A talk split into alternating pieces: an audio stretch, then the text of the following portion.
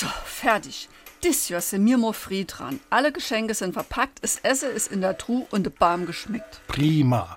Sag mal, was haschen du eigentlich fürs Edith? Wenn die uns schon am ersten Weihnachtstag zum Essen inlade, können wir uns doch ja nicht lumpen lassen. Ei klar, der Manfred kriegt sein Rasierwasser. Ich han extra das Edith gefroht und fürs Edith han ich eine DVD-Box mit lauter so Kitschfilme, die wo das so gern gucke tut. Aha. Mensch, das ist etwas. Ajo, das wird sich freie wie Schneekönig. Warum wir so reden. Wie ma schwätze.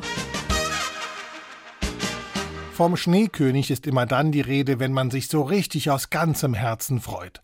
Aber wer ist dieser Schneekönig, der so gerne zum Vergleich herangezogen wird?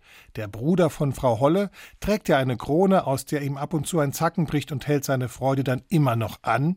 Weit gefehlt, denn die Redensart bezieht sich nicht auf einen Adeligen, sondern auf einen Vogel, genauer gesagt auf den kleinsten Singvogel, den es bei uns gibt, den Zaunkönig. Er wird auch Schneekönig genannt, weil er selbst im strengsten Winter trotz Kälte und Schnee nicht in den Süden abhaut, sondern bei uns bleibt und munter sein Liedchen pfeift. Das macht er so schön und melodisch, dass es sich anhört, als würde er sich freuen.